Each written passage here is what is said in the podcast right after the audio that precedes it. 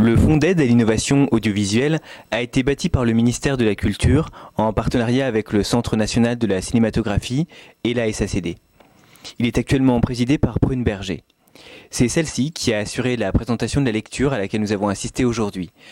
Euh, il s'agissait d'un projet de téléfilm de 90 minutes titré Épisode. Il a été écrit par euh, Sylvie Péju et Hervé Prudon, euh, deux auteurs de romans qui sont déjà publiés. Après la présentation de Madame Berger, euh, les lumières se sont éteintes et nous avons vu quatre comédiens arriver sur la scène et entamer la lecture du scénario.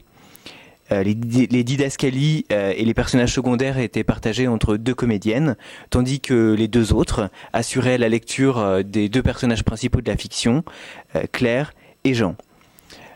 avant que la lecture commence, euh, Madame Berger nous avait promis euh, du rire et de l'innovation. Euh, nous espérions trouver cela.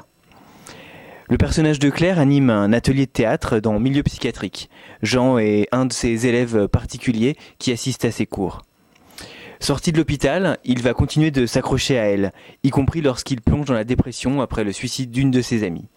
Claire elle-même est assez fragile psychologiquement et peu à peu se laisse déstabiliser euh, par la présence de gens et est entraînée dans ce monde décalé euh, qui est le sien. Dans la salle, à défaut de rire, un silence assourdissant a accueilli la lecture euh, de ce texte. Un silence assourdissant et éloquent. Si l'innovation c'est de plonger son auditoire dans la perplexité, alors on peut dire que le pari était réussi. Il faut bien dire que la lecture des pitchs des différents projets qui ont été euh, retenus par ce fonds d'innovation euh, nous avait déjà mis euh, la puce à l'oreille. Il s'agit en effet d'une sorte d'inventaire à l'après-vert de situations qui ne sont pas vraiment originales, mais plutôt franchement barrées. En fait, pour une bonne moitié d'entre elles, elles subissent une influence écrasante de fiction pour enfants des années 80, mal digérée et seulement grossièrement recyclée. Mais le plus frappant dans la lecture d'épisodes, c'est qu'il s'agissait en fait d'un non-scénario.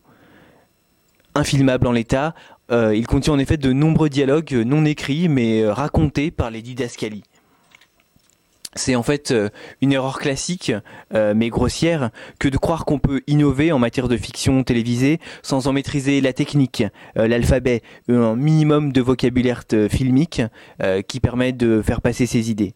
Ce qui est plus inquiétant dans le fond, euh, c'est que le fond, ce fonds d'aide à l'innovation encourage cette erreur commune plutôt que de tenter d'agir euh, en cherchant à créer les conditions d'une formation euh, préalable à l'écriture. Il n'y a pas eu le débat promis après la lecture, faute de temps.